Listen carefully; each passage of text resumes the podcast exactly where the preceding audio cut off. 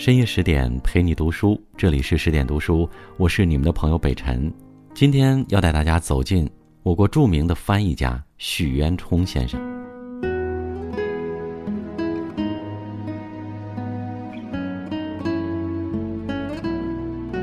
二零二一年六月十七日，翻译家许渊冲先生于北京家中去世，享年一百岁。今天早上走的。老人家走得很突然，也很安详，完全没有一点征兆。家人说，就在今年四月十八日，许渊冲刚刚度过了他的一百岁眉寿。他经常开玩笑：“我愿意跟年轻人聊天，我的经验毕竟也有一百年了。”徐老这一百年如一座巍峨高山，令后来人仰止。一个人在抵达人生的巅峰时刻时，会发生什么？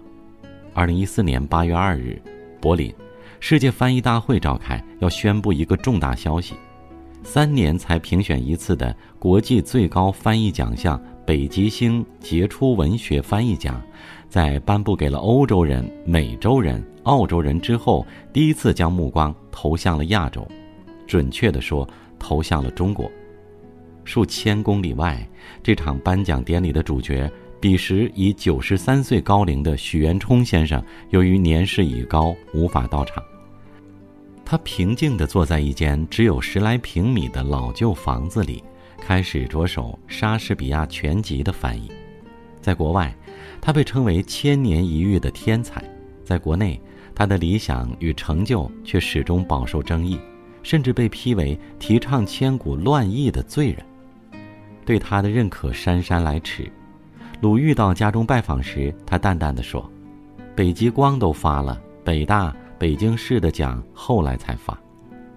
拿到北极光还不是他世俗意义上真正的高光时刻。”二零一七年，《朗读者》第一期，他作为翻译泰斗压轴出场。彼时九十六岁的他拄着拐杖，脚步已然不太利索。董卿上前一路搀扶，站定，他递给董卿一张名片。董卿照着逐字念出了声：“书销中外百余本，诗意英法第一人。”董卿笑了：“您不怕这名片递出去，别人觉得您怎么敢这么说？这是事实。”他并不客气，一如往常的自信高调。节目播出后，许渊冲出圈了，上了热搜，各类采访邀约蜂拥而至。他对这份认可颇为在意。半年后摔倒住院，他对前来的救助人员介绍自己的名字，末了又补充一句：“朗读者前段时间报道过我。”许渊冲的性格在《朗读者》短短二十分钟的节目上表现得淋漓尽致。他热爱翻译，三句话不离本行。董卿形容他，说什么都能给你绕到这上面去。节目里，他念了一首名为《别丢掉》的诗。这是林徽因路过徐志摩家乡时所写，深情而动人。七十年前，西南联大的大一学生许渊冲将此诗译为英语，投进了心仪女生的信箱。迟迟不见回信，许渊冲把诗一投到《文学翻译报》上，这也是他翻译事业的开始。后来才从老师吴宓发表的日记里得知，姑娘早已倾心他人。五十年后，许渊冲的作品出版了。女孩从海峡对岸给他寄来回信，他在节目上再次念起这首得不到回应的诗：“一样是明月，一样是隔岸灯火，只有人不见，梦似的挂起。”诗歌尚未念毕，许渊冲已潸然泪下，双手颤抖着，泪水浸过老人脸上的褶皱。镜头扫过台下，许多观众亦眼含泪花，被他迸发的强烈情感所感染。人们十分惊讶，九十多岁的老人还能如此敏感、至情至性。因为爱情，许渊冲开始了他的翻译事业。回顾他的翻译生涯，似乎可以这般总结：一个少数派在漫长的不被认可的岁月里坚守自我的故事。一九二一年，许渊冲出生在江西南昌，表叔是翻译大家熊世一。表叔的作品《墙内开花墙外香》。由他翻译并导演的王宝钏在美国连演三百多场，甚至登上百老汇的舞台，一时间洛阳纸贵。小时候的许渊冲对此并无概念，只记得表叔有一次从国外回来，带他看了人生中的第一部电影《少奶奶的扇子》，还带回了一万英镑。那时候一英镑等于四国币不止，买房子什么都能买，那不得了。他也想走上翻译的道路。一九三八年，十七岁的许渊冲考上西南联大外文系，在联大，他有个外号叫“许大炮”。因为他嗓门大，爱生气，好辩论。好友欧阳密入选篮球队，他不服，和其他落选同学组成了个新球队，发起挑战，结果输了个一比四十。他倒也不气馁，自嘲比分可能打破了世界纪录。后来的国民政府外交部长叶公超曾是联大外文系主任，叶公超第一次给他们上课，提问大家上的什么课。许渊冲立即用英语抢答，为的是在杨振宁面前露一手。作家汪曾祺这样形容联大的老师们：无心机，少俗虑。许渊冲身上那股子无所顾忌，似乎也与联大浪漫自由的学风有关。他在自传里毫不吝啬对西南联大的回忆和赞美。在那个汇聚了中国最强大脑的地方，他听闻一多讲《诗经》，听冯友兰讲哲学，跟卞之琳学写诗与意识。大一时，他和后来的诺贝尔奖得主杨振宁同桌。杨振宁后来还夸赞他：“他的灵感一天一个，我的灵感好久才有一个。”也许是在那里，许渊冲的翻译理念改变了。许渊冲在中学时就读过鲁迅翻译的《死魂灵》，尽管有些吃力，但硬着头皮也能读下去。他喜欢鲁迅的文章，认为他提出的直译理论也是正确的。直到听了吴宓对“死魂灵”的点评，在俄文里“魂灵”二字有灵魂和农奴两种含义。果戈里的小说主要讲述的是农奴的故事，直译为“死魂灵”不如意译为“死农奴”，死农奴又不如译为“农奴魂”。许渊冲恍然大悟，原来通过意义可以翻得更精准传神。在那个十八岁的南方夏天。农奴魂击中了许渊冲的灵魂，意义的大门就此推开。十点专访时，他念起李商隐的《无题》：“庄生晓梦迷蝴蝶，望帝春心托杜鹃。”庄生晓梦迷蝴蝶，就是庄生不知道自己是蝴蝶还是蝴蝶是庄生。我的人生观就是，我人生就是把诗变成人了，人变成诗了。诗人弗罗斯特有句名言。所谓诗，就是翻译之后失去的东西。言下之意，诗歌无论如何翻译，总会失去原来的东西。这给翻译者指明了两种出路：一种是国内一直奉行的对等论，尽量忠实于原文。比如李白的《静夜思》，人们直译为：“我看到窗前有明月光，想知道这是否是地上的霜。我抬起头看到山上的月亮，低下头便想到了自己的故乡。”真则真矣，毫无灵魂。在许渊冲看来，中国的诗歌借景抒情，言不尽意，无法对等翻译。外国人不能理解满月和团圆间的关系，又怎么能理解看到了月亮就想到了故乡呢？他主张意译，为了传递言外之意，把“窗前明月光”翻译为“窗前月光如水”，把“低头思故乡”翻译为“我沉浸在乡愁中”。这样一来，把乡愁和月光都比作水了。许渊冲后来甚至认为，译文可以和原文不对等，可以超出原文，发挥自己的优势。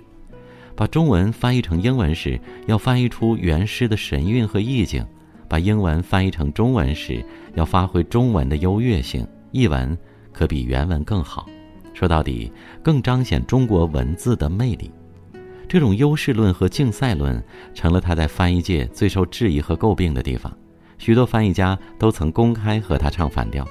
他和王佐良就发生过一次争论。法国诗人瓦雷里有首名为《风铃》的诗，描述了灵感的稍纵即逝。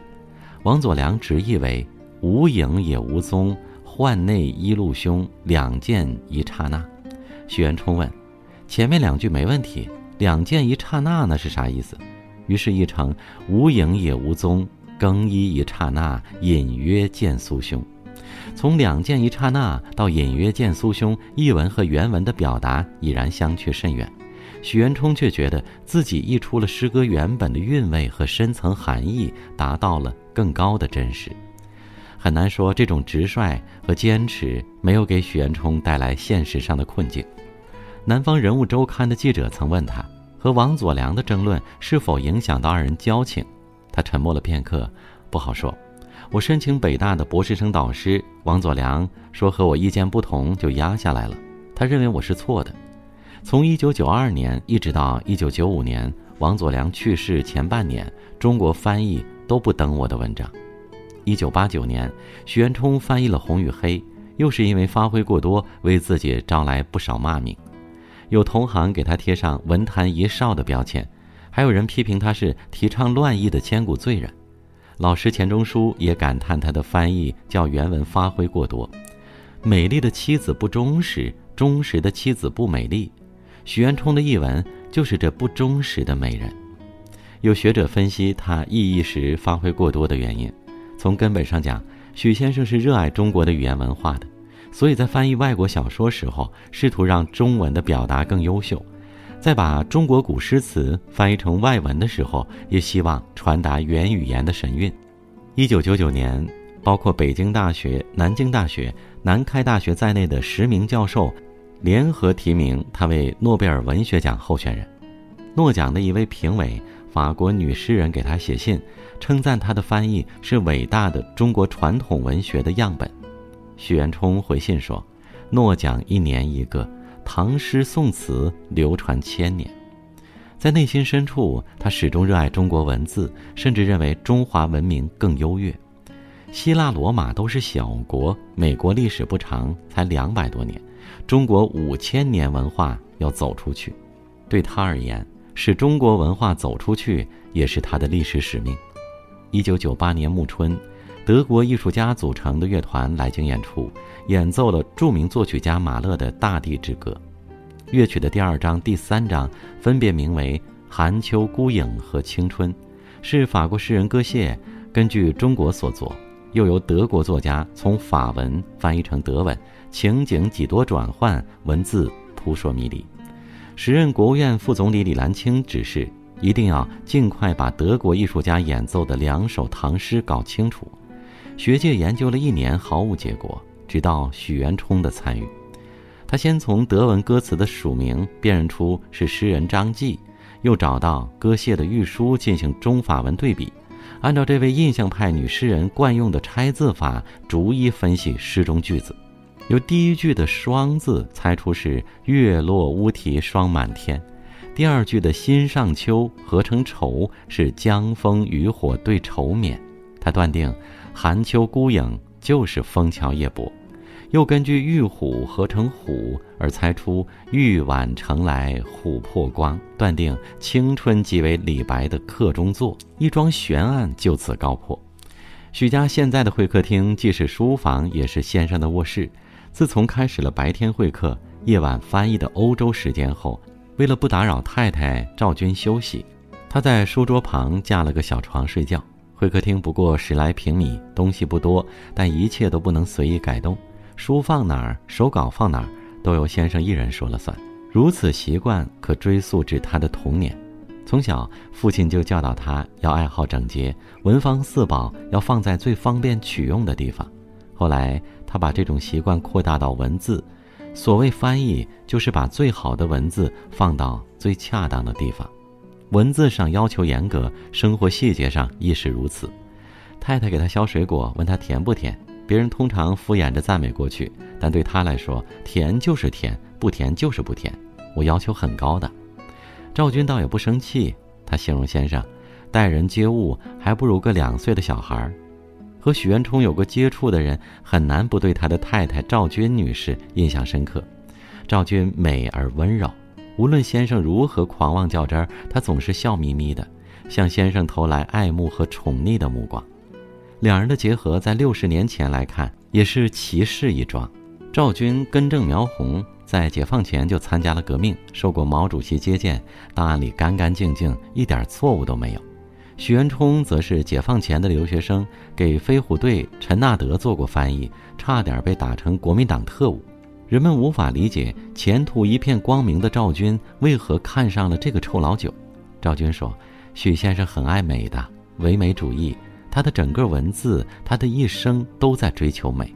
现在，九十岁的许先生出门依然穿着风衣皮鞋，戴上帽子和格子围巾，有时还配上墨镜，全身上下的颜色不超过三种。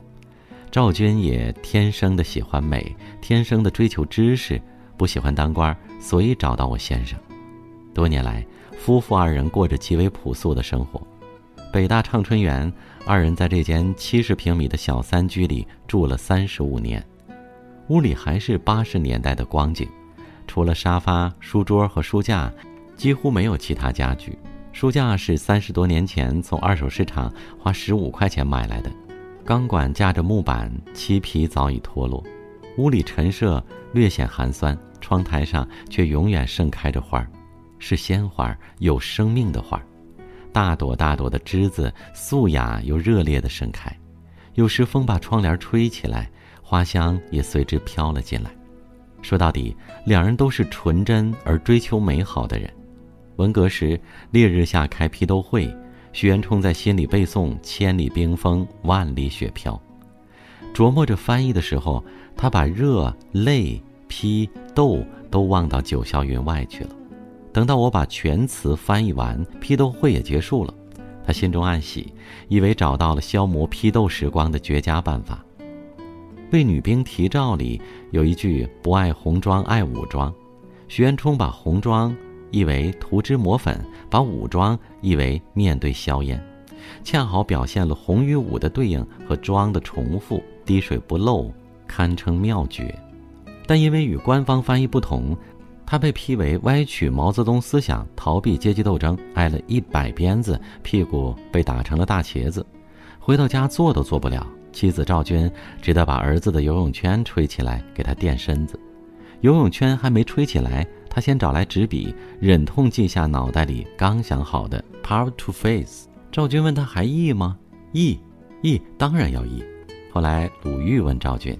许渊冲这一代知识分子是否有何共同特征？赵军想了想，回答说：“他们都非常纯真，灵魂里不沾染别的东西，热爱人类美好的东西，抵抗生活中的不正常现象。”二零零七年，许渊冲患上直肠癌，医生给他下了死缓，判定他最多还有七年寿命。没想到他的生命非但没停止，还在七年的节点拿了北极光。生命尽头突然被续了命，好似上天的一场暗示。拿奖后，他开始了人生的新征程，要在一百岁前翻译完莎士比亚全集。莎翁全集可不是那么容易翻完的。莎翁一生创作了三十七部剧本和三部诗歌，共计四十部作品。作品用英语律师写作，必须全面了解英国历史和文学知识才能翻译。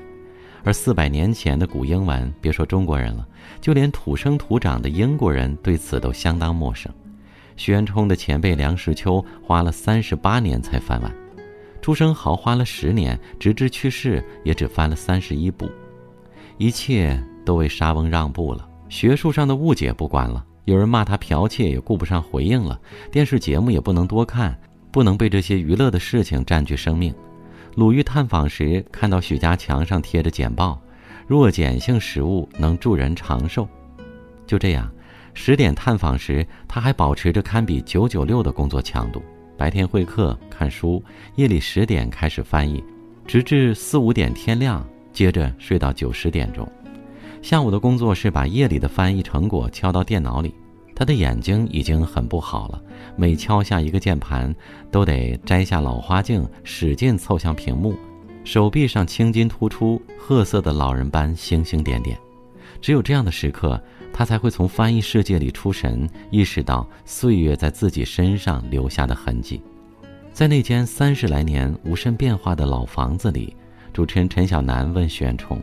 怎么九十高龄了还骑自行车？九十高龄了还做翻译？有一天，许元冲突然对他说：“你问我这个问题，我才会想。其实我并不知道我多大年纪，我不去想这个问题。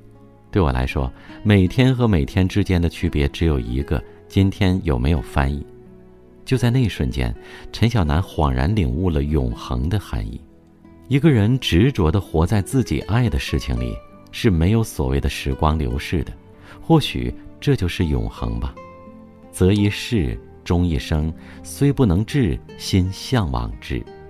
徐老先生，一路走好。更多美文，请继续关注十点读书，也欢迎把我们推荐给你的朋友和家人，一起在阅读里成为更好的自己。好了，我是北辰，我们下次见。